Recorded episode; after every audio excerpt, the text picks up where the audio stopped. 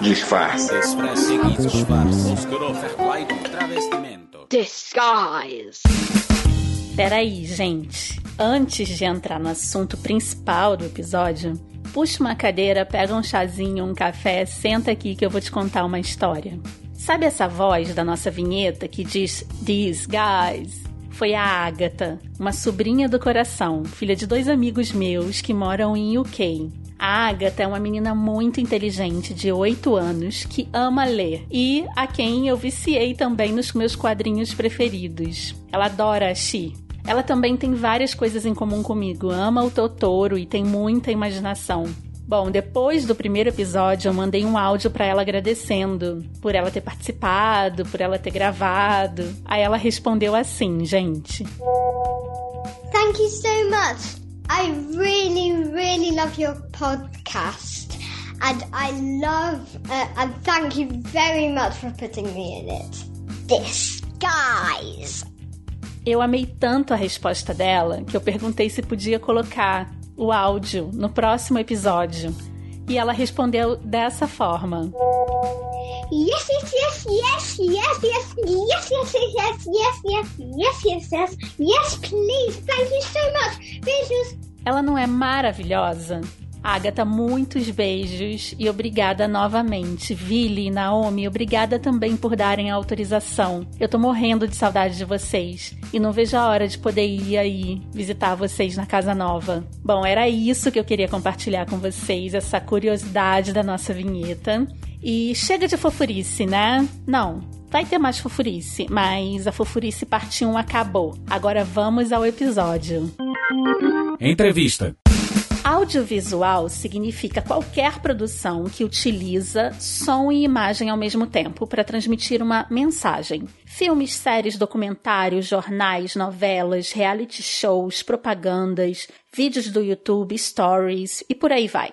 Mas independente do formato do canal, da qualidade da audiência ou dos recursos financeiros, todos os produtos audiovisuais têm uma coisa em comum: intenção. Seja uma mega produção de Hollywood ou apenas você mostrando para os seus seguidores que está tomando um sorvete no parque, qualquer conteúdo audiovisual está sempre carregado de propósitos pré-estabelecidos por seus criadores. Recursos como elenco profissional, iluminação artificial, trilha sonora, efeitos especiais e filtros de imagem são camadas de manipulação que fazem parte de quase tudo aquilo que assistimos e que raramente paramos para refletir sobre. No episódio de hoje, eu e o Dan Bonfim chamamos a comunicadora Sheili Calef para conversar com a gente sobre autonomia audiovisual, um termo que ela mesma cunhou para falar sobre como a experiência de criar um produto audiovisual com as próprias mãos é fundamental na formação de espectadores com olhos mais empoderados para assistir.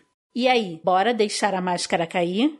Oi, Dan! Oi, Camis! Bom, gente, hoje eu tô aqui com o meu colaborador, roteirista, tudo de bom, Dan. Oi! E a gente tem uma convidada super especial, né, Dan? Super, super especial. Tava com saudade dela, da carinha dela, mas ela é super minha influencer, então eu acompanho tudo que ela faz no Instagram. E eu já comecei a seguir também, né? Porque eu comecei a ver uns vídeos Ah. dela ali, já curti, já falei, ih, vou seguir essa mulher, que essa mulher é massa.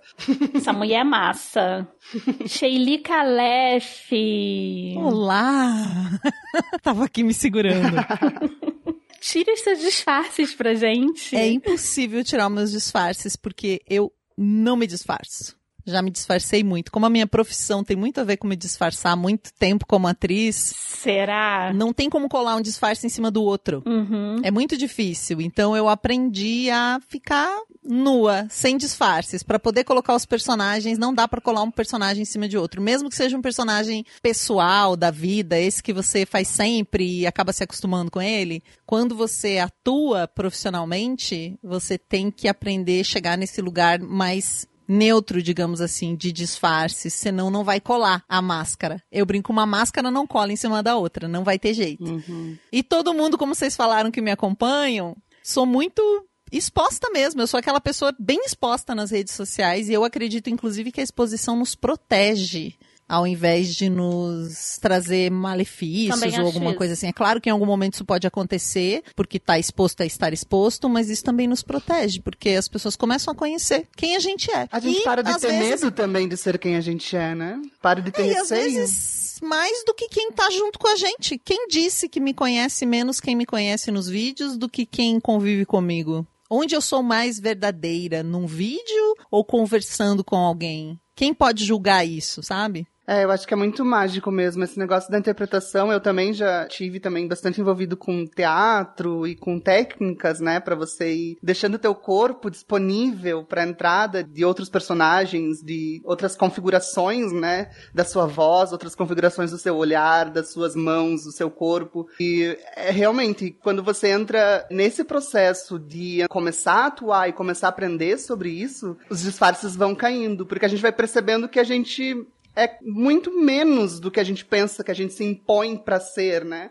A gente é muito mais nu, na verdade. A gente é muito mais só um- o corpo, né? É muito gostoso isso, esse processo. A gente é muito mais possibilidade do que fato, do que realização. A gente tá sempre no, no campo da possibilidade enquanto ser humano, assim. Confio nisso também. Sim, eu não tenho essas técnicas, mas eu sigo muito isso na minha vida. Eu acho que quanto mais a gente expõe, mais protegida a gente fica. Porque quando você não tem nada a esconder, fica muito difícil alguém te desarmar, né? Porque você não tá Você fazendo não nenhum... tá trazendo armas, né? É, você não, tá, você não tá usando nenhum esforço pra poder te, te- se esconder, sabe? Tipo, ah, vai me vazar um nude? Foda-se, tipo, vaza aí, sabe?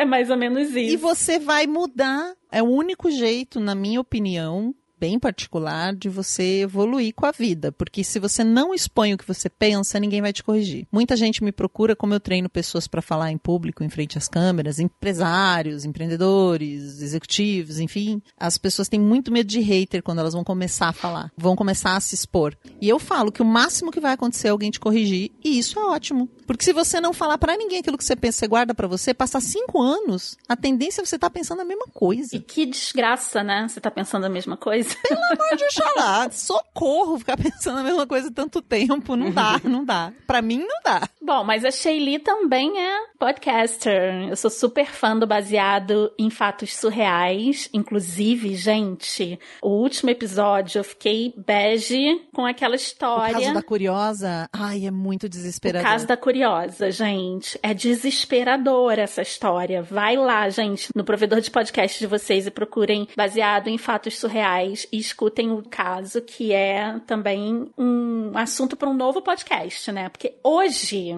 eu chamei a dona Shaylee aqui porque ela fez um vídeo maravilhoso no Instagram. Na verdade, a Shaylee, ela tá me provocando sempre no Instagram, porque todos os vídeos que ela coloca, que ela fala sobre audiovisual, que ela fala sobre redes sociais e tudo, ela manda a gente colocar a cara no sol, entendeu? E antes eu tinha muito medo do que iam achar, esse medo que a gente tava falando de hater e tudo mais, e cara, e quando eu comecei a me expor, tanto no podcast, né, no anterior que eu já fazia, quanto nas redes sociais, Primeiro, eu ajudei muita gente. Muita gente veio falar comigo, falando que eu tinha ajudado por ter falado sobre determinados assuntos. Segundo, eu troquei muita ideia e mudei muito de opinião Uhum, que é o que você tá falando. Então você sempre tá nos seus vídeos sem querer, porque, né, você faz pra sua audiência, mas você sempre tá me provocando a fazer mais, sabe? A ter menos vergonha e menos preciosismo também, sabe? E o último vídeo que você colocou que me chamou muita atenção foi sobre autonomia audiovisual. Sim.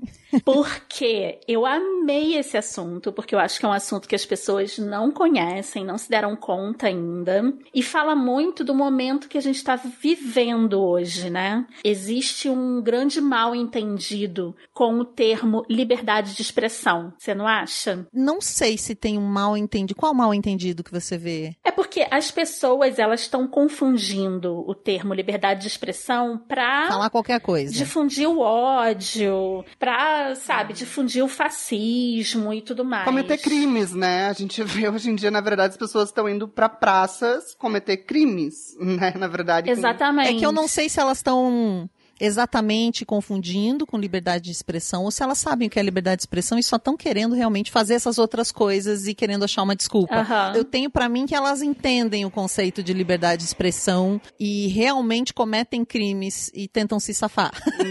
Pode Mas ser. sim, É. sim, nesse Sim. sentido, sim. Por isso que eu queria ver, assim, onde você tava. Sim, acho que as pessoas fazem isso, sim, hoje em dia. E quando você trouxe esse assunto de autonomia audiovisual, eu fiquei super interessada, porque você ajuda as pessoas a tomarem conta, a se letrarem digitalmente dos meios que têm próximos para poder fazer conteúdo e para poder colocar a voz. Me fala um pouco o que, que é o termo autonomia audiovisual e como você trabalha isso. Então, eu criei uma oficina em 2006. Olha, gente, faz tempo. Para o Festival de Cinema do Maranhão, chama-se Guarniceu. Acho que já era a trigésima segunda edição do festival, um festival muito antigo de cinema no país. O Brasil tem muitos festivais de cinema e muito antigos, então eu tinha feito um filme que estava rodando os festivais e me convidaram para dar uma oficina lá, porque eu já era professora de interpretação e já dava aula, dei aula na faculdade de cinema, dei aula na faculdade de teatro. Então eu fui para lá com essa oficina, que era para crianças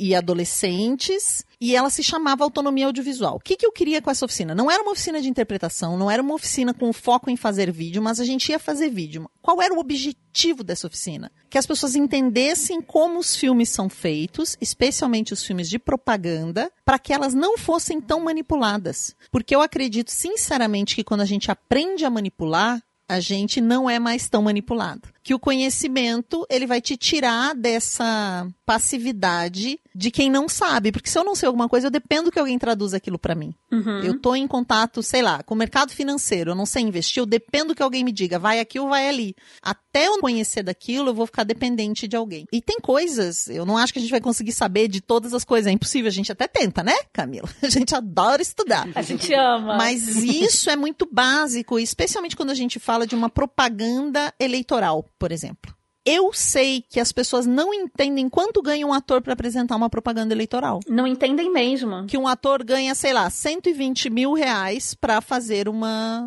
uma campanha. Não- e não tô falando de várias. Às vezes, dependendo da pessoa, ela vai ganhar 60 mil reais por uma propaganda. Gente. Chocada! Um ator conhecido. Um ator conhecido para fazer um evento. Eu sei porque eu trabalho com eventos corporativos. Ele lá ia apresentar um evento de duas horas como mestre de cerimônias.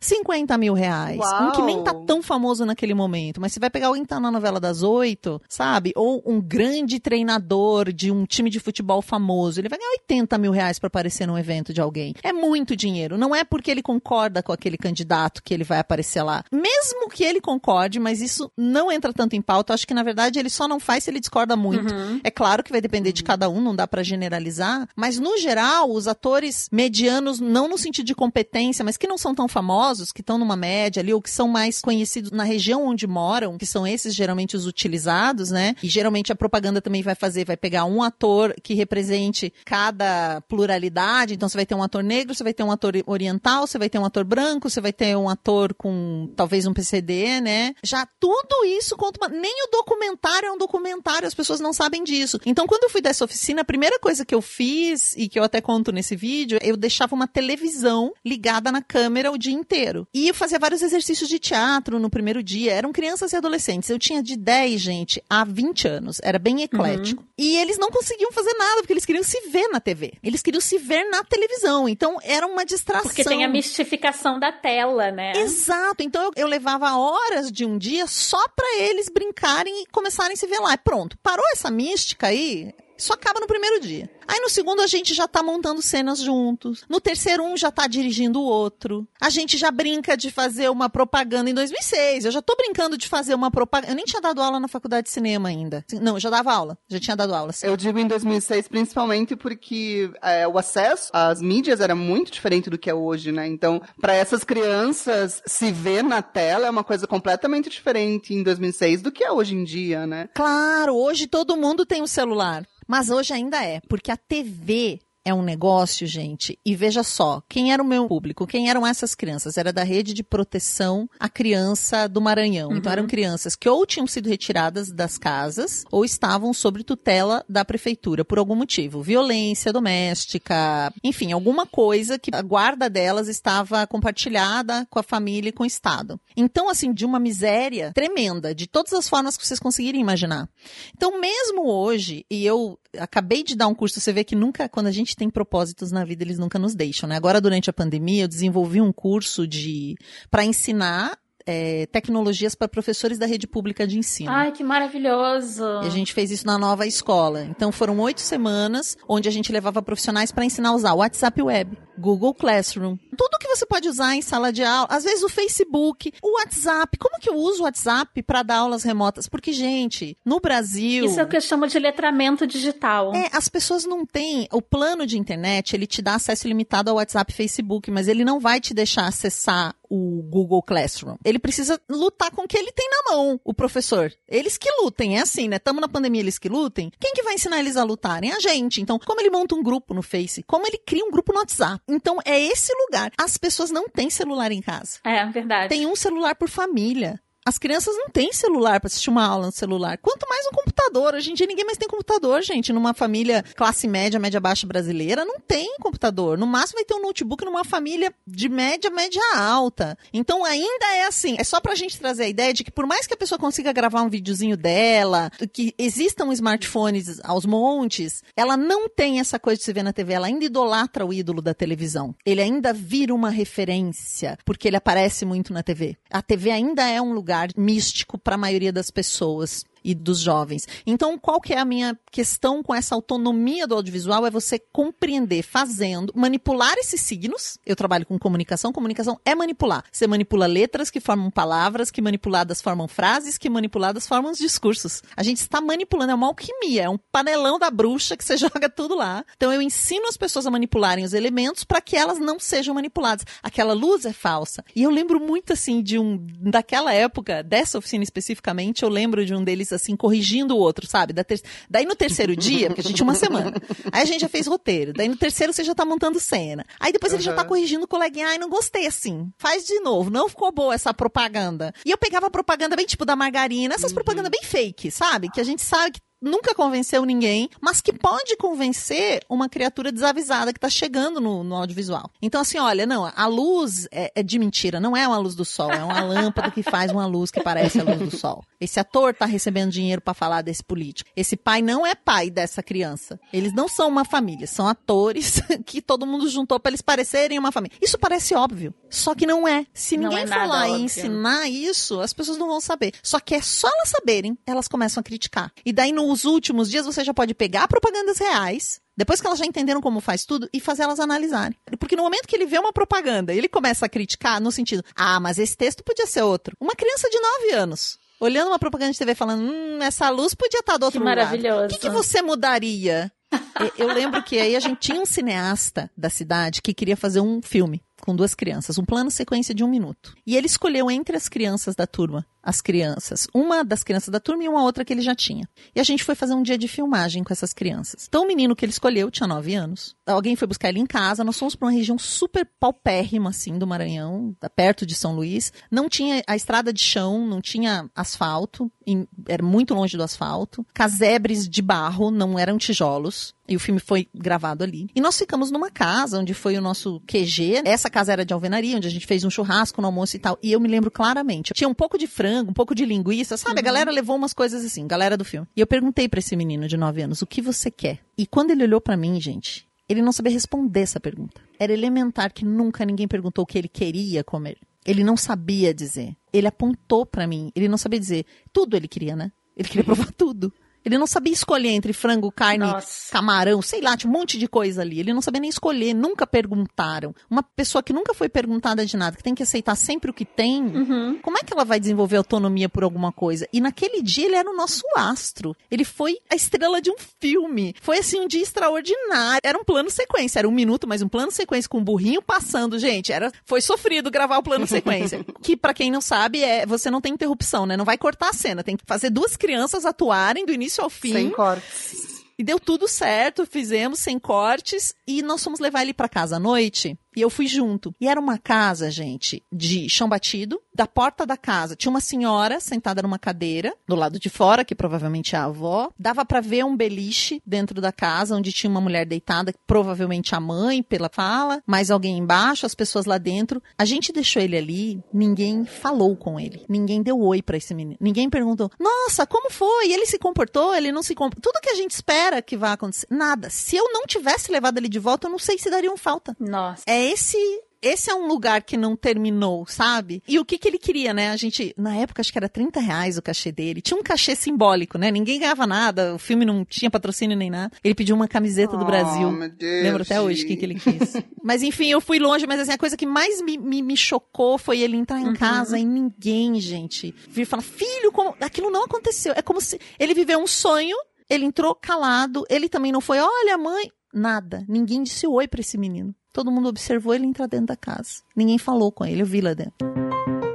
E ele vai entrando naquele meio na vida automática, né? Vai crescendo, comendo, fazendo o que tem que ser feito e toda a parte de questionamentos, de interpretação de texto. Sou professora de história e muitas vezes eu para dar aula de história, eu tive que parar e dar aula de interpretação de texto e análise de discurso, que tem muito a ver com a autonomia audiovisual, né? Que é quando você começa a questionar o que é enfiado goela abaixo para você através dos canais das mídias e você começa a fazer a análise daquele discurso, porque todo texto tem um discurso, tem as entrelinhas, né? Tem, E uma intenção, tem uma intenção. uma intenção até semiótica, né? Porque você estava É. falando agora dos comerciais de margarina, né? E do quanto a gente a gente sabe que é falso, a gente sabe que são atores, supondo assim nós que já estamos aqui nesse lado que entendemos um pouco mais do audiovisual, das coisas, mesmo que a gente saiba tudo isso, isso não significa que a um nível cerebral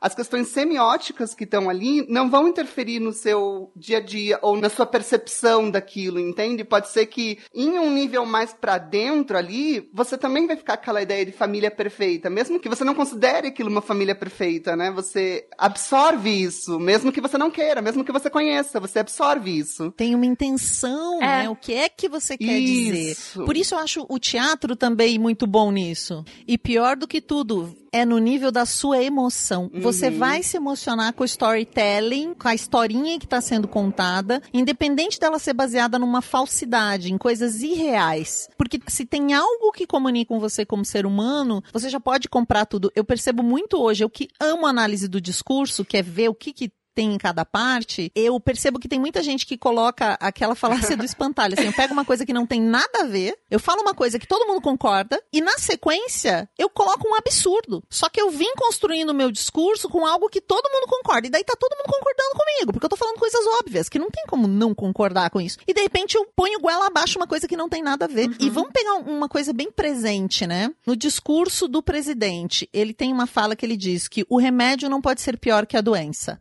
Que é um exemplo muito palpável hoje no Brasil. Uhum. Quem discorda disso? Ninguém. Porque é uma obviedade. Alguém é capaz de discordar de uma coisa tão óbvia? É elementar. Só que quando eu falo uma coisa que a pessoa concorda, ela se acha inteligente, ela concorda comigo, eu tenho ela do meu lado, porque eu falei algo, você concorda, nós estamos junto aqui, estamos indo junto. Aí, de repente, eu falo uma outra coisa que não tem nada a ver, do tipo que CNPJs vão pra UTI e vão morrer, como se eles fossem CPFs de pessoas. Só que se eu tô no embalo, pode ser que eu engula as duas coisas juntas, elas não têm nada a ver uma com a outra. Mas como elas são colocadas lado a lado, Porque tá na sequência de concordar, né? Sim, sim, sim, sim. manipulação é a coisa que eu mais gosto de estudar. Você tá falando disso agora, e eu tô lembrando de uma peça do Matheus Nastergaile, que eu assisti aqui em Ponta Grossa, e essa peça foi, acho que, ano passado, e foi bem no dia do aniversário do Lula. E daí ele tava fazendo a peça, a peça era um monólogo, muito lindo, muito bonito. O teatro tava cheio, né? Muita gente, tinha toda aquela coletividade que tava acontecendo ali, né? Quando você assiste com muita gente alguma coisa, é muito gostoso de assistir. E no meio da peça, ele fala: Olha, desculpa, mas hoje é aniversário dele, e na época o Lula tava preso, e ele gritou: Lula livre! E daí todo mundo, uh, Lula livre! E daí, tipo, ele começou a falar coisas muito legais, assim, tipo, não ao racismo! Daí ele começou a brincar, tipo, de meninas de rosa e meninos de azul! E daí todo mundo, uh, tipo, mas era num sentido meio que na peça a gente tava vibrando com aquilo porque a gente tava vibrando com a ideia de que ele tava criticando aquilo, de que aquilo não era legal. E daí ele ia falando coisas cada vez mais pesadas, tipo, morte aos negros, mulheres não devem trabalhar. E, tipo, a gente vai se tocando, assim, de repente ficou aquele vazio, sabe, no teatro, de que, nossa, olha a situação que a gente tá, porque eram coisas que tinham sido faladas no cenário político naqueles dias, tinham sido verbalizadas, né? E. Verbalizadas publicamente, Publicamente, por um governo de um estado. Isso é muito absurdo. Mas é importante a gente fazer um- uma análise aqui, até para os ouvintes que concordam com o governo, não nos desistirem da gente facilmente, não desistam de nós. Eu dei esse exemplo porque é o que mais veio na minha cabeça. E do mesmo jeito, qualquer pessoa pode fazer isso. Eu acho muito parecido, e, e me julguem, o jeito de falar, o jeito de se expressar do Bolsonaro e do Lula. Os dois conseguem ter uma empatia com a audiência muito grande. São Então, só carismáticos. para vocês ficarem felizes. Não, e, e conseguem se conectar com a audiência muito rápido, Sim. né? Isso é uma coisa que eu treino as pessoas para elas conseguirem fazer esse tipo de conexão. Então, só para vocês não pensarem que isso tá de um lado ou tá de outro, porque eu tô analisando isso por ter um viés esse ou aquele. É porque tudo é assim. Toda pessoa que fala alguma coisa, ela tem um objetivo falando aquilo, senão ela ia ficar quieta. O único objetivo de falar em público é o público. Esse podcast tem um motivo e um objetivo, senão ele não existiria. E isso é algo que a gente não lembra. Uhum. Se não nos for ensinado isso, é- é capaz a gente esquecer. Uhum. E hoje a gente tem muitos vídeos, né? Na fake news tem muito vídeo que parece real, porque é uma pessoa falando, a gente tende a acreditar. Sim. E a agência Lupa denunciou um vídeo muito interessante que está acontecendo agora na pandemia. Eu vou trazer esse case também. Já é só case polêmico, gente. Oba! Manda! Dos caixões vazios. Era um vídeo de uma pessoa dizendo que uma pessoa morreu de Covid na família dela. Ela foi olhar o caixão, o caixão estava vazio e a pessoa chorava. E depois descobriu que isso é mentira. A agência Lupa desmentiu, acharam essa pessoa. Essa pessoa se desculpou. Mas é claro que o vídeo da pessoa chorando, dizendo que o caixão estava vazio, todo mundo viu. E o vídeo da desculpa, pouca gente viu. E aí o que acontece? Tem pessoas que acreditam, não só por causa desse vídeo, mas por causa de um discurso que diz que a Covid é um exagero, que as pessoas não estão morrendo o que é uma mentira. As pessoas estão morrendo e muitas e muito mais do que está sendo notificado. As pessoas abrem o caixão para ver se os seus familiares estão lá. E aí o Contamina que acontece? todo mundo. Elas se contaminam, contamina a família inteira. Um desespero. Então, a desinformação e a manipulação das coisas, a manipulação das emoções, especialmente, que é quando a gente fala de fake news, a gente está indo por aí, ela causa problemas sérios na vida das Sim. pessoas. E aí tem que recomendar Privacidade Hackeada, que é um documentário do Netflix que mostra como nas eleições eles fazem isso. Eles pegam as pessoas que não têm uma posição definida e começam a Bombardear. oferecer conteúdos para que essa pessoa se posicione através do ódio a alguém, porque o ódio motiva mais. Quando a pessoa odeia, ela comenta mais. Isso tudo é estudar o ser humano. E tem também uma matéria que eu vou passar para vocês colocarem nos comentários. Sim. Depois, não sei se Nas dá pra pôr referências. o link de como o New York Times seleciona o público por sentimento agora. E ela é do final de 2019, então eles têm assim, que sentimentos atraem que público? Tem um que eu lembro bem que é, se você quer falar com mulheres de poder aquisitivo mais alto, anúncios tristes engajam mais essas mulheres. Eles têm isso como dado. Então, você vai procurar eles para anunciar, eles vão te sugerir Nossa. que você anuncie nesse tipo de matéria.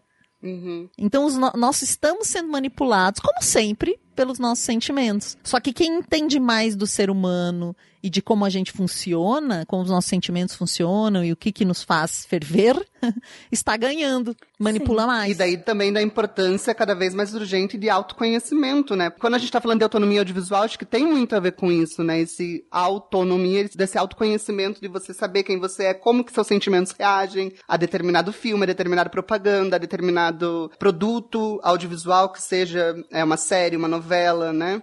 E, e tudo isso. Completamente. Como que isso influencia no seu dia, como que você funciona. E também não é algo estimulado. Veja só, as coisas que a gente mais está penando hoje, pra mim não tem nenhuma coisa pior do que as fake news hoje no mundo pra Não gente tem. lidar. Nem a Covid é tão complicada. Porque eu acho que fake news mata mais, porque Uhum. ela vai ajudar a promover políticas de morte também. Não tem nada mais complicado. Ninguém dá aula de autoconhecimento. Poucas escolas têm alguma disciplina que tangencia o estudo dos próprios sentimentos e de como a gente age no mundo ou de comunicação não violenta Uhum. poucas vão te ensinar, a não ser que você faça cinema, você vai aprender sobre audiovisual e como ele é feito. Uhum. Ou Sim. você for curioso e queira fazer vídeo, senão você Porque não no fim sabe. do dia, né, essa autonomia audiovisual é a melhor maneira de combater as fake news. Que eu acho muito engraçado que a gente chame de fake news uma coisa que não é nem news para começo de conversa, né? É pura manipulação do audiovisual, dos contextos, das palavras, E que, né? infelizmente, às vezes, nem é fake. Essa é a questão. Às vezes é descontextualizado, é uma coisa que é real, mas é como a gente falou, é uma coisa que é real, mas não naquele Uhum. contexto. É real, mas não se aplica ali. Sim. E é feito Uhum. pra manipular. Totalmente fora de contexto, exatamente. Vocês estavam falando sobre autoconhecimento. Eu acho que o grande mal do Brasil é a falta de autoconhecimento, sabe? A gente não tem conhecimento de classe, a gente não tem conhecimento de raça, a gente não tem conhecimento de nada disso, histórico. sabe? Tipo, Nada, nada, sabe? Eu acho que se tem uma pandemia, a gente tá falando, né, essas semanas aí, essas últimas semanas de pandemia do racismo, pandemia não só do coronavírus, tem uma pandemia aí de falta de autoconhecimento, sabe? Você não se coloca assim. Eu vejo pessoas da classe trabalhadora votando em partidos de banqueiros, sabe? E aí você pergunta por quê? E aí nem ele sabe por quê. É uma reprodução de discursos em série sem a menor autocrítica, sabe? Então eu acho que a autonomia audiovisual, o letramento digital e isso que a gente está fazendo aqui, os podcasts, eles podem ser um instrumento sim de desfake news, sabe? tipo, é porque Tomara. eu recebi tanta besteira na época das eleições, tipo, e agora a gente tem vários podcasts falando sobre assuntos muito interessantes que tem que ser reproduzidos, tem que ser enviados no grupo da família, tem que ser enviados pro amigo que tá, de repente, num discurso absurdo, fascista e, e não sabe direito por que que tá reproduzindo, porque é isso que acontece. Não significa que seu pai ou sua tia, que te ama tanto, seja fascista, ele só tá reproduzindo aquilo que os iguais a ele, né, que ele se identifica, fala, sabe? Então, eu acho que é, é fundamental, tinha que estar na cesta básica. O letramento digital, a autonomia É, audiovisual. pensando no ser humano, a gente tem muito mais ponto de contato do que diferença, porque nós temos necessidades muito parecidas. Mas eu não colocaria que o problema do Brasil é autoconhecimento, porque quando eu digo isso, a sensação que dá é que o problema está no indivíduo. E que a falta de uma consciência de classe está no indivíduo. Não, é conjunto. E na verdade, ele, nós não temos esse conhecimento, não é nem autoconhecimento, esse conhecimento das regras sociais, das manipulações, porque isso também é uma política. Manter as pessoas nesse estado de ignorância é uma política. Uhum. E quando eu tenho a alimentação como o meu foco, a minha sobrevivência como o meu foco, autoconhecimento é um luxo muito distante da realidade. Tipo, como é que eu vou parar? O máximo que eu vou ter de autoconhecimento é a religião que faz esse trabalho, esse religar e esse princípio da religião, é onde a pessoa vai buscar um pouco de mística, um pouco do além do meu cotidiano, de buscar o, o sustento meu e da minha família. Eu vou atrás disso, mas eu acabo indo. Esse é o lugar que eu tenho acesso, é o lugar que vai falar comigo e que muitas vezes faz esse papel e faz bem, Uhum. muitas vezes. Então acaba que é uma. É tostines porque vende mais, vende Aham. mais porque é fresquinho, é fresquinho. Porque Quem veio primeiro, sabe? ovo a Tipo, um- galinha. mas vem uma estratégia de manter isso do jeito que está. É. É, muitas pessoas nessa questão do racismo agora, em algumas conversas que eu tive, disseram, não, mas eu trato todo mundo igual. Pessoas brancas, né? Eu trato todo mundo igual, todo mundo é igual, eu trato todo mundo igual. Fala, então, isso não basta. Se você simplesmente tratar todo mundo igual, nada vai mudar. E ser antirracista é você ter um posicionamento diante disso. Exatamente. Se eu simplesmente tratar as pessoas bem e acreditar que por isso eu não sou racista, eu estou mantendo tudo do jeito que está. Ou eu luto para que tenham pessoas diferentes e diversas de mim nos ambientes que eu frequento. Se no ambiente que eu frequento só tem brancos, eu vou buscar entender o porquê e buscar mudar isso. Se na escola que o meu filho estuda só tem brancos, eu vou indagar isso. Se eu só compro de pessoas brancas, eu vou indagar isso. Se na minha festa de aniversário só tem branco, eu preciso mudar isso. Então eu preciso fazer coisas ativamente. Mas a gente prefere muitas vezes, né? Eu percebo que algumas pessoas preferem acreditar que, que elas são boas. É o poder do conservador, né? O poder dos discursos conservadores está muito nisso aí também, né? De que É. disso que você falou de deixar as coisas como elas estão. Não, eu trato todo mundo igual, mas se você continuar fazendo tudo igual, tudo vai continuar igual. E às vezes é justamente isso que as pessoas mais se apegam. Elas querem que fiquem tudo igual, elas gostam que fiquem tudo igual, elas querem que as coisas se conservem como elas estão. Porque na verdade, mudanças trazem grandes questões para dentro das pessoas, fazem elas questionar coisas que elas acreditam que elas veem, o que elas acreditam ser verdade durante muito tempo, né? Mas é muito difícil. Muito difícil sair de um lugar de conservador, né? Muito difícil. Muito. Eu tive uma discussão e assim, é complexo estabelecer pontes. Nós não temos habilidade de conversar. Não. A gente sabe brigar e sabe discutir, a gente não sabe conversar. E eu tive uma experiência com um amigo essa semana que ele segue uma pessoa no, no Instagram, uma mulher muito bonita. Eu perguntei por que, que ele seguia essa mulher, porque eu achei muito ousada, assim, as fotos, assim, quase pornográficas. Uhum. E ele falou, ah, porque eu gosto, acho bonito. Eu falei, mas você a conhece? Que de repente é uma colega que faz um, né, um trabalho assim, mais ousado, digamos, fotos. Uhum. Não. Mas então por quê? Não, porque eu acho bonito. Eu falei, mas você apoia? Porque era beirando a prostituição. E aí eu perguntei, você apoia isso? Não.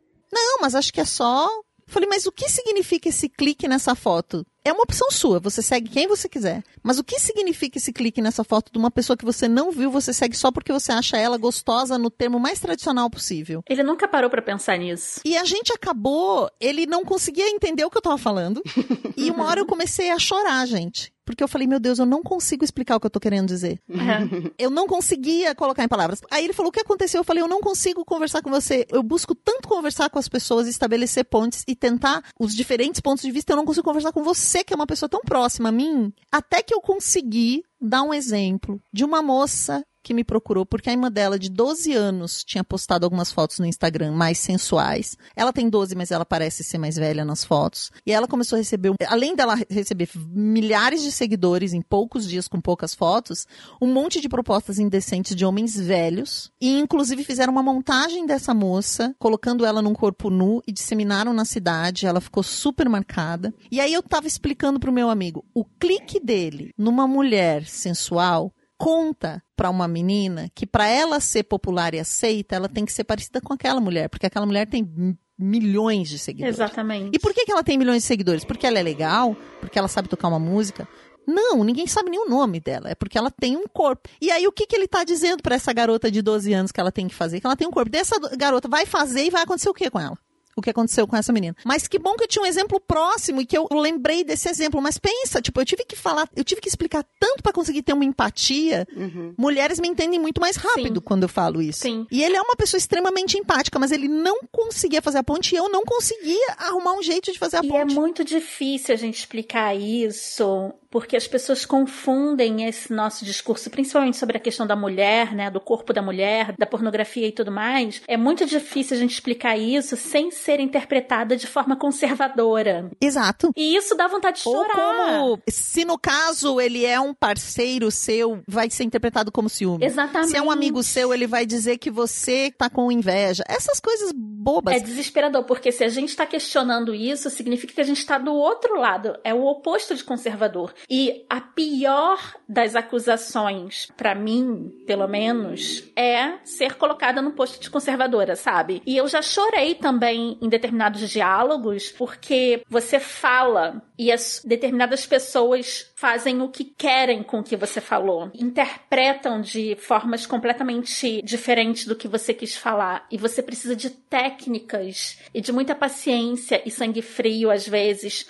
pra chegar no objetivo de comunicar o que você queria comunicar. E meu Deus do céu, como isso é difícil, sabe? E eu vou fazer um link agora de novo com a autonomia audiovisual, porque quando a gente fala de audiovisual, a gente está falando de conteúdo, formato e performance. Então eu tenho conteúdo, eu tenho o mote daquilo, o assunto, eu tenho o formato, a ordem dos fatores, eu tenho roteiro, eu tenho luz, eu tenho todas as coisas. E eu tenho a performance dos atores que estão lá, eu tenho a maquiagem, eu tenho figurino. São tantos elementos. E Uhum. começa no texto. Começa no- numa dramaturgia, como o teatro, começa nos argumentos. E isso tem tudo a ver com argumentos. A gente não estuda. Hoje as pessoas começam a se interessar por isso, né? Tem o canal da Jana Amo. Viscardi, que eu sempre Sigo. recomendo lá Adoro. que faz análise do discurso. E é algo assim, quando que a gente ia imaginar que uma linguista que analisa discursos ia fazer sucesso no YouTube? E ela fez outro dia um vídeo que é pura autonomia audiovisual. O vídeo de propaganda do Enem, do governo. Sim, eu vi esse vídeo, eu amei. Ela analisou os signos, né? Exatamente, ela analisa o texto,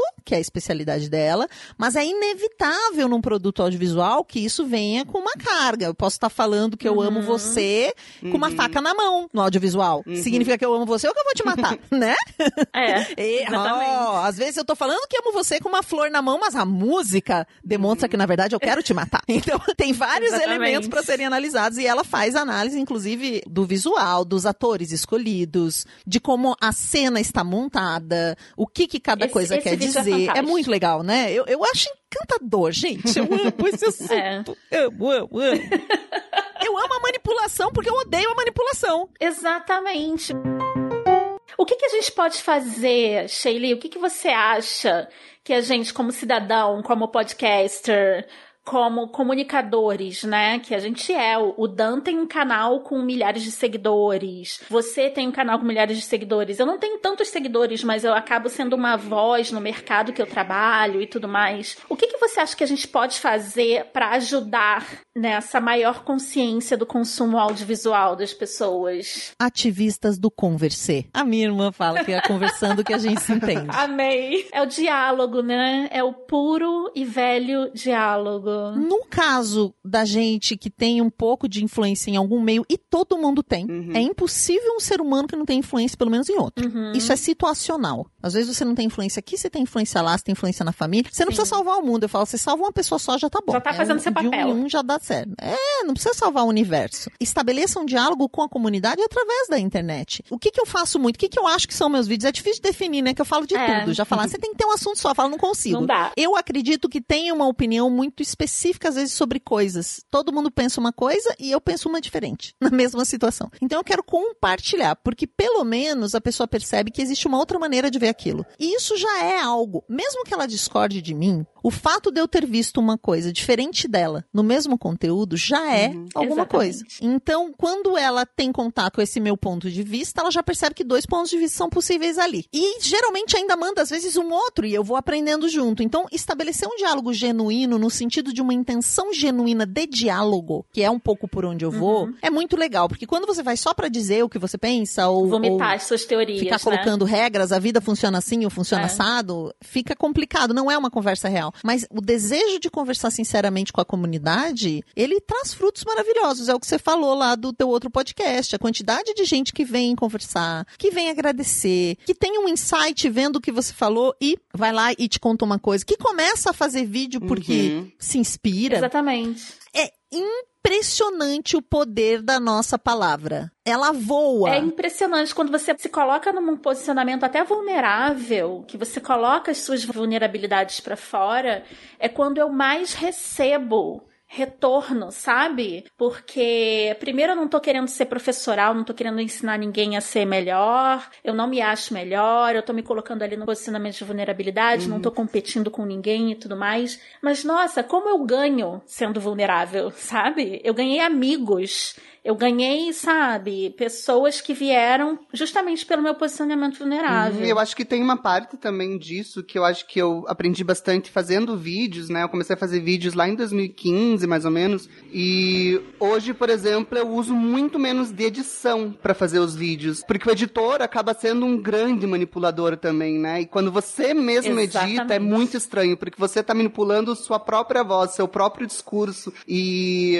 eu acho que, eventualmente, isso também dificulta a genuinidade do que você tá tentando transmitir. Então, cada vez mais eu tenho preferido, primeiro, compartilhar se as coisas não tão boas, de repente, ou se caiu alguma coisa aqui, eu não vou cortar isso. Eu vou falando e vou deixando as coisas acontecerem, se eu gaguejar, e mostrar essa, essa vulnerabilidade, como você estava falando, né? Também, porque a edição hoje, assim, eu tenho certeza que é um dos maiores facilitadores da manipulação, assim, porque eu posso gravar, ficar em silêncio, falar um negócio, ficar em silêncio, depois eu edito, tiro os silêncios, parece que eu tenho, sabe, que eu converso, assim, numa continuidade ma- magnífica, assim, né, ou enfim. Claro que existem também na edição alguns elementos que eu posso usar para humor, para gerar empatia, né, e tudo mais, mas eu acho que cada vez mais não se cobrar criar uma imagem para os outros verem e cada vez mais apenas ligar a câmera e começar a falar e deixar transmitir mesmo isso que você está sentindo ou que você está querendo passar.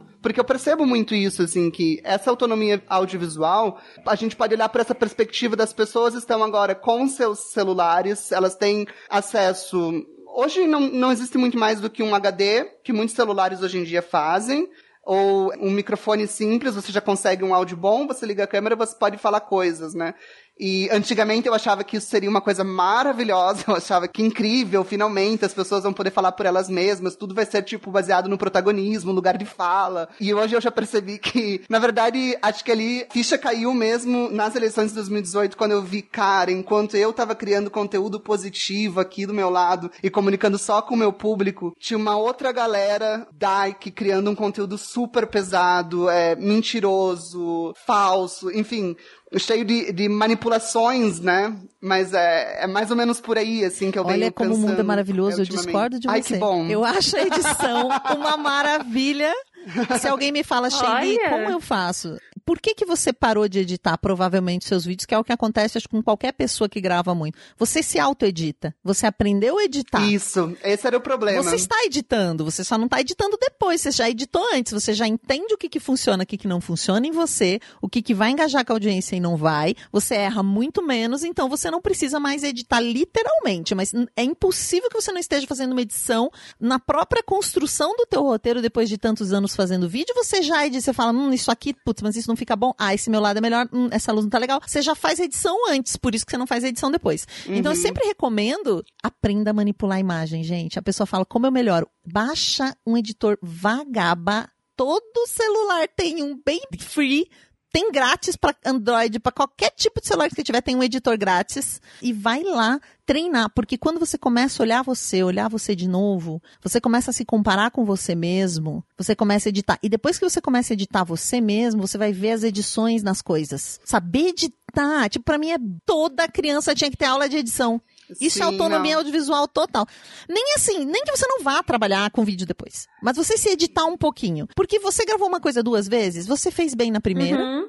o começo ficou bom. Na segunda, o meio ficou bom. Na terceira, o meio ficou ruim, o começo ficou ruim, mas o, o fim ficou bom. Você pega e junta, você percebe que tudo é possível na edição. Essa mágica da edição, ela tem que ser compreendida pelas pessoas. Você corta e costura e você tava péssimo, de repente É você tá maravilhosa. mágica. E é tudo a tal da edição. Então ela é uma mágica pra gente, é claro que ela vai construir qualquer coisa, como você diz, inclusive mudar as coisas de contexto. Uma colega minha fez um vídeo pra postar e ela tava super insegura. Ela falou que o pessoal disse que ficou muito ruim. Aí ela fez de novo porque ela é uma terapeuta de um grupo e eles queriam começar a falar em vídeo. Ela falou que eles disseram que tava muito ruim, que era pra ela fazer de novo. Ela fez de novo, seguindo algumas dicas minhas, me mandou. Eu peguei aquele vídeo dela, baixei, ela mandou todos os pedaços, baixei, joguei no programa de edição, reeditei, mudei de ordem pra ficar mais interessante pra audiência, né? Coloquei as coisas mais Sim. interessantes pro começo, que tá... devolvi pra ela, ela ficou impressionada como ela tava maravilhosa. Por quê? Porque tinha tempo e Aham. sobrando, é, a ordem dos fatores, tinha uma apresentação inicial que não tinha necessidade. Tipo, se você pega aquele vídeo dela você fala, ela é fera. Aquilo estava lá, mas estava escondido, sem edição. Exatamente. E aí você começa a ver que todo mundo é fera. E você começa a ver que todo mundo é fake. Você começa a ver que tudo todo aquilo é é luz, que fake. tudo aquilo é filtro, que tudo aquilo é maquiagem, que não existe. E aí tudo bem você ser o exagero. Eu adoro Ah, assistir RuPaul's Drag Race. sou. As drags se montando. Porque é tudo de mentira. Uhum. Tudo. E aí você começa a usar a mentira como mentira. A gente chega no irreal total, assim. Então, beleza, ninguém é magra daquele jeito, ninguém tem aquele corpo, aquilo é tudo é luz, aquilo é tudo é tudo. Então, beleza, vamos usar isso de zoeira? Vamos brincar com todos esses elementos? Quando a gente manjar disso, a gente consegue brincar, a gente consegue usar a nosso favor. Mas enquanto a gente está sendo manipulado e achando que aquilo é real, gente, vocês já viram essas propagandas Ai, de gente. produto pra pele que a pessoa sempre começa assim, gente, vocês não sabem o que eu descobri, e daí tem o antes e depois. e às vezes é um vídeo, e a pessoa passa aquilo na pele e a pele fica linda, sem poros, sem espinhos, né? É a coisa mais engraçada, assim. Eu, eu tenho vontade de chorar, de rir. É, isso é muito sério a gente falar, principalmente com os adolescentes que têm muito acesso às redes sociais. Tá tendo uma onda de depressão, né, entre as adolescentes e tudo mais, porque elas acreditam no que elas veem nas redes sociais, elas acreditam que aquela pessoa é de acordo com aquela foto que ela segue. E vieram novos aplicativos, né, como o TikTok, que ajuda na edição, que as pessoas estão se inteirando mais desse tipo de tecnologia e tudo mais. E eu tô sentindo as pessoas muito mais relax em relação a isso, porque elas estão começando a entender o que é manipular. É, o né? TikTok é como se fosse quase um pós-Instagram, assim, né? Porque É o Instagram desmaterializado. E ele é bem acessível. E ele coloca umas alternativas. Ele já é baseado todo ele em autonomia audiovisual. Pra você criar ali, tudo você tem que ou criar um cenáriozinho, ou criar uma voz, ou fingir que você tá é, dublando alguma coisa. Todo ele tá dentro desse tema de autonomia audiovisual. E né? as pessoas adoram, os adolescentes adoram, porque eles estão criando, eles estão manipulando Uhum. os elementos, eles estão aprendendo enquanto É eles verdade. fazem isso. Eu sempre achei a selfie uma coisa encantadora. Eu acho a selfie encantadora e o que me encanta também, eu lembro que eu tive a oportunidade de ir pra Roma há uns três anos atrás. Eu fui no Coliseu, eu lembro muito dessa cena, né? Tanto quando você vai a Roma ou quando você vai visitar o Louvre. Olha, essa pessoa internacional, gente. E vai ver a Mona Lisa e você descobre que ela é um quadrinho minúsculo. Uhum. E muitas pessoas se irritam nesses lugares e elas falam, ao invés de olhar a Mona Lisa, a pessoa estava batendo uma foto da Mona Lisa. Eu acho isso encantador, porque quando a pessoa bate uma foto, especialmente se ela se inclui, ela vira de costas e bate a foto da Mona Lisa com ela junto, entendeu? Ou do, É do, do Coliseu é com ela junto. cabal. Não é a prova. Pra mim, o que, que ela tá fazendo ali? Ela está criando. Ela está criando um enquadramento. É a necessidade que a gente tem de criar. E qual é a ferramenta mais fácil que tá na mão de muita gente hoje? O celular. Quer coisa mais chata que um museu, gente? Desculpa, eu vou confessar pra vocês. Que eu acho uma chatice. Eu vou lá observar e refletir sobre a história. Ok, muito bem. Desculpa, historiadora. Mas o ser humano ele tem necessidade de criar coisas. E hoje a gente entrega tudo muito pronto. A comida é praticamente pronta. Ainda no Brasil a gente cozinha bastante, mas a comida tá pronta, os conteúdos estão prontos, eu tenho que consumir. Eu abro, tem 200 mil, tudo é opção para eu ficar escolhendo. Quando é que eu crio alguma coisa? Quando eu viro aquela tela para mim e faço Aham. 15 poses muito parecidas uma com a outra e eu tenho que escolher entre 10 fotos quase iguais. Mas essa aqui eu achei que a luz ficou melhor. Ah, mas essa aqui a minha cara tá melhor. Não, mas essa aqui meu olho tá melhor. Pra mim isso também é desenvolvimento dessa autonomia e da criatividade. Sim, faz parte da Ah, criação. mas eu fico com 40 fotos igual dentro no meu celular, sim. Mas você tá querendo escolher no detalhe. Você fez um vídeo maravilhoso sobre isso também, que mudou muito a minha exposição na internet, que eu tinha muita vergonha de ser igual a todo mundo. E eu tinha muita vergonha de ficar postando selfie, de ficar, sabe? Eu achava, ai, vão me achar egocêntrica, vão me achar. E isso, na verdade, era sempre uma preocupação que eu tinha com o que os outros iam pensar a respeito de mim. E quando você fez esse vídeo sobre a selfie, sobre a criação, né, do conteúdo, cara, isso mudou muito, assim. Eu vou botar esse seu vídeo sobre esse assunto nas referências para as pessoas ouvirem e serem cada vez mais incentivadas em tirarem selfie. Faz mais que tá pouco. Agora veio uma onda burguesoides. Gente, tem uma coisa agora, saiu até esses dias numa revista que tem live demais. Ai, gente, você quer que a gente se divirta como? Não, é o White People Problems. Tem live demais. Ai, qual é o seu problema na pandemia? Live demais. Não sei o que ver. Minha filha, se você tem internet pra assistir uma live, você já tá no privilégio. Se você consegue fazer uma live, segurar uma live. Gente, eu moro sozinha no centro de São Paulo. Eu tenho uma internet dedicada aqui dentro.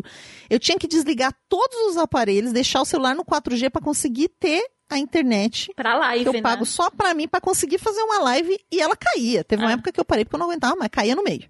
E aí você vem me dizer que tem live demais? O conteúdo sempre foi produzido pelas mesmas pessoas que sempre tiveram acesso, inclusive acadêmicos, porque daí é a academia que produz, porque são as pessoas, porque não sei o quê. Uhum. Tem muito conteúdo que ainda não foi produzido. Então, quando você pensar assim, você que está ouvindo esse episódio, pensar, ai, mas já tem alguém que fala disso, dane-se, é pouco. Exatamente. Ai, mas não sei o que, já tem muita live. Dane-se, não tem a sua ainda. Você não é todo mundo. Vou falar igual sua mãe. Adoro mas você não é todo mundo. É, então, nossa, tem tanta coisa pra ser criada. A gente nem começou. Essa história de que tem muito é uma bobagem. É só preguiça de quem tá com inveja e não fez ainda. Vai fazer seu conteúdo. É o white people problem. É o mesmo discurso daquela pessoa que fala detesto bordões ou ai, você gosta dessa banda, eu gosto dessa banda muito antes de todo mundo gostar, sabe? É o mesmo perfil psicológico, foda-se, sabe? Tipo, deixa as pessoas falarem da mesma forma, deixa as pessoas serem quem elas são. E eu acho isso maravilhoso. Live, gente, eu tô vendo as pessoas, as psicólogas que eu adoro, os influencers, né? Que eu tenho os meus influencers que vocês dois são meus influencers, que eu adoro, sabe? Eu te, tenho sempre alguma coisa para fazer, sabe? Você já abriu o TikTok? É um inferno, porque você mata ali. É um inferno. Uma hora é da sua vida se esvai. E você já começou a fazer TikTok? Não. Porque quando você começa a então... fazer, daí não é um caminho sem volta. É, eu consegui é me delícia. desvencilhar desse vício, porque eu precisei ensinar lá para os professores, como todo mundo fala de TikTok. Aí falei, pronto, me rendi, vou ter que fazer. Aí eu fiz dois focados nos professores, na questão de ensinar as tecnologias para aulas remotas. E aí eu fiz dois focados nisso. E é um desafio, sabe, do quem sim, quem nunca, quem ah, já, é? quem nunca. Uhum. De professor. Tipo, que professor já brigou com aluno? Que professor já ganhou uma maçã? Que professor já. Muito tipo, legal. Mas é uma, é uma loucura, loucura, gente. Eu não eu vou perder minha vida lá dentro. É muito rápido para mim. Eu não sou tão ágil assim. E é muita ferramenta à sua disposição, sabe? Eu, eu quero ver como vai ser essa geração que tá crescendo com o TikTok. Porque é uma geração, obviamente, né, privilegiada, que tem acesso ao celular e à internet. É uma geração que tá crescendo manipulando, né? Isso vai ser muito interessante. Isso é muito ver. bom, porque se eu sei manipular, ninguém vai me manipular fácil. É. E você falou uma palavra importante que é acesso, e o que eu digo sempre, se você está sentindo excesso é porque você tem acesso, então você já está no topo aí. Se contenta, relaxa. Eu sei que agora tem a infodemia, que é o excesso de informação. Uhum.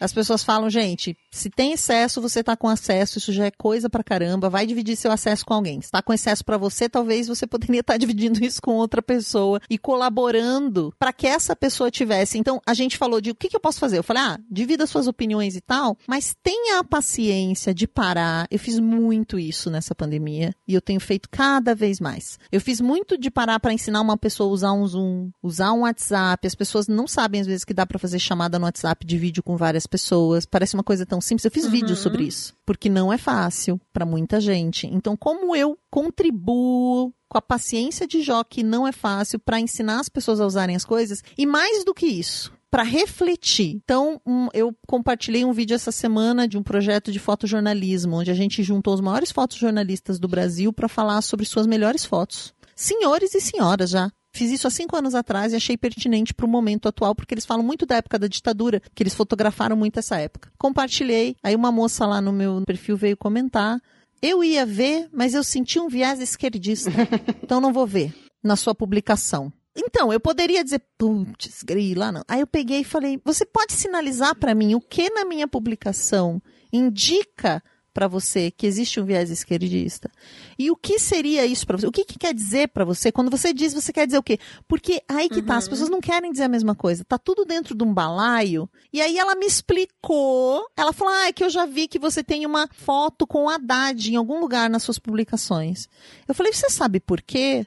moro no centro de São Paulo, eu acompanho o governo anterior, eu vi como se desmantelou o centro, a ação. Eu moro próximo à Cracolândia, viraram 15 Cracolândia. Enquanto um explodiu a Cracolândia, o outro cuidava do entorno. Então eu senti na pele a diferença do governo, por isso é um, um prefeito que eu admirei muito. Eu achei que ele fez um trabalho muito bom, pelo menos na região onde eu vivo, que é uma região complicada. Eu vi como era antes, eu vi a administração dele e estou vendo como está depois. Então pode me perguntar, eu vou achar que é bom prefeito. Se eu encontrar na rua, eu vou cumprimentar e dizer obrigada, prefeito, sua administração foi boa. Para mim, de acordo com a minha vida. Por isso eu tenho uma foto. A coisa toda tem contexto. Então, mas aí você para, você vai explicar. E isso dá trabalho, mas é impressionante como a gente tem criado. E aí ela pediu desculpa, ela falou: acho que eu não me expressei bem no meu primeiro comentário, porque ela percebeu, se a gente tem a, paciência de levar, nem sempre você vai ter, mas se você tem a paciência e a vontade real de estabelecer um diálogo com o ser humano, não tem importância que a gente tenha opiniões divergentes. Isso está sendo meu maior desafio, Shelly. Olha, está sendo um desafio que eu vou te dizer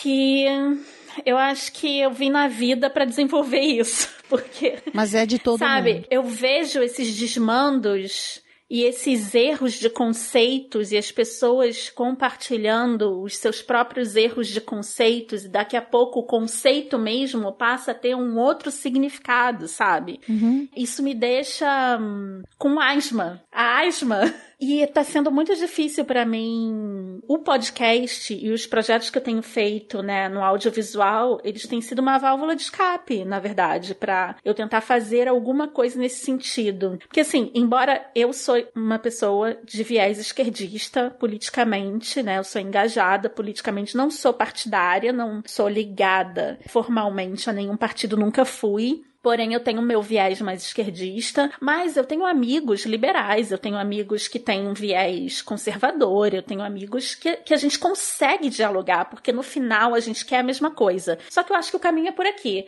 Ele acha que o caminho é por ali. No final, a gente quer a mesma coisa. Eu gostaria de ter uma bancada com pessoas que pensassem diferentes de mim, para que a gente chegasse num consenso, sabe? Mas tá sendo muito difícil, muito difícil. Esse, esses momentos, assim, estão sendo claustrofóbicos. Tem um mantra que eu falo para mim e que talvez você possa falar para você. Vou, vou te dar essa dica, minha. Me dê, por favor. É, a gente não precisa concordar. Talvez o maior disfarce dos tempos atuais, pensando agora no, no mote que nos trouxe até Uhum. aqui, é a mentira de que exista consenso ou que a gente vai chegar em um lugar onde todo mundo concorda, porque tem o jeito certo e todo mundo precisa concordar. É uma tendência, a gente quer que os outros concordem, Uhum. a gente aprendeu de algum jeito na nossa vida que nós temos que chegar a consenso. É, E não é essa a solução. Uma amiga minha até falou outro dia, ela falou, o que, que poderia unir todo mundo em torno da mesma causa?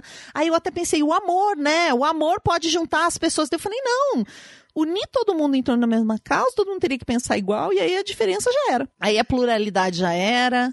É como a gente vai existir apesar das diferenças. A gente não vai chegar em consensos. Talvez a gente Sim. tenha acordos situacionais que vão se mover de acordo com a vida. É como eu convivo realmente estando na diferença. E assim, eu tenho inclusive uma irmã que é casada, o marido dela tem uma posição política que é oposta dela. E eu olho aquilo, por isso eu falo, cara, é possível sim. Você ter uma diferença muito grande com a pessoa e conviver. A gente sabe que é possível. Talvez o amor seja o que nos possibilita ter a paciência, a vontade, o desejo do apesar de, e talvez amai-vos uns aos outros seja o grande ensinamento mesmo. Mas tem uma coisa que eu, eu lembro a mim mesma: a gente não precisa concordar. A gente pode discordar, especialmente brasileiro. E isso é cultural também. Então tem muito pra gente caminhar aí, apesar de sermos totalmente diferentes, pensarmos o oposto. Como é que a gente convive aqui? Porque esse planeta é responsabilidade de nós todos. Ai, como é bom ouvir isso. Sheili, obrigada. Você foi maravilhosa, Obrigada, como Shelly. sempre. Prazer obrigada em te por aceitar conhecer. falar com a gente. Adorei ouvir sua voz.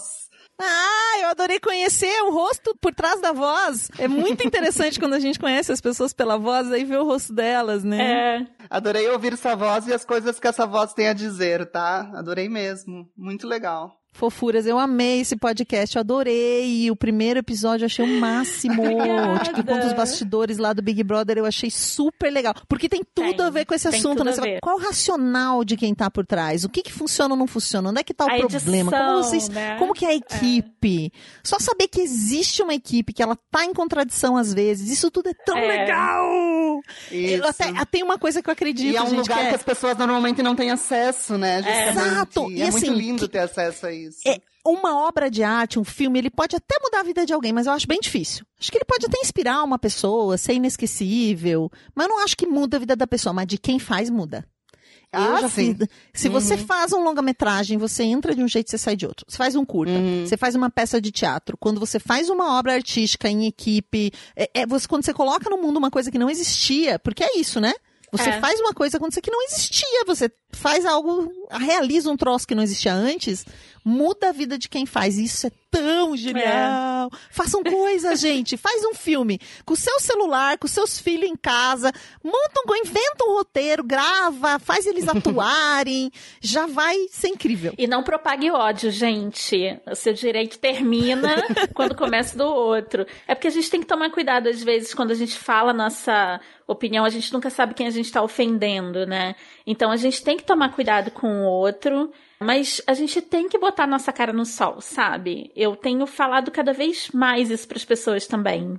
A gente fala na comunicação não violenta também da diferença entre autenticidade e sincericídio. Exato. Muitas pessoas acreditam que ser autêntico, verdadeiro, é falar qualquer coisa que está na sua linda cabeça, independente dos mortos que vão cair na sua frente.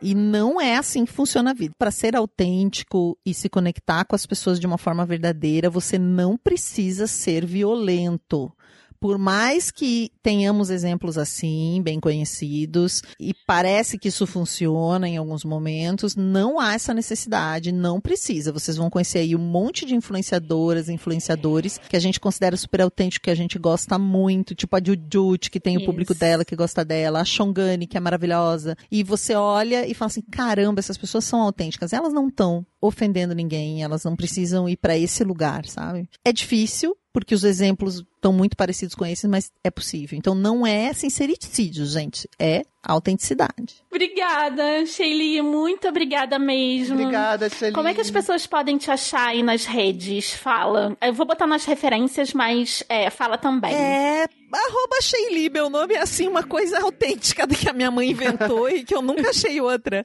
É S-H-E-Y-L-L-I. S-H-E-Y-L-L-I, ou me acha no Baseado em Fatos Surreais, BF Surreais. Obrigada, amores. Obrigada, Dan. Adorei nosso papo hoje. Obrigado, obrigado vocês. Que delícia. Se você chegou até aqui, das duas, uma. Ou você gostou do papo, ou você é meu amigo e eu te obriguei a ouvir este podcast. Brincadeira, gente. Eu adorei produzir esse episódio. Vocês não têm ideia de como a Sheili me influencia nos paranauês todos de redes sociais. O assunto continua nas nossas redes sociais. Estamos como Disfarces Pod, com D mudo, em todas as redes. E escreve que eu respondo, viu? Sempre.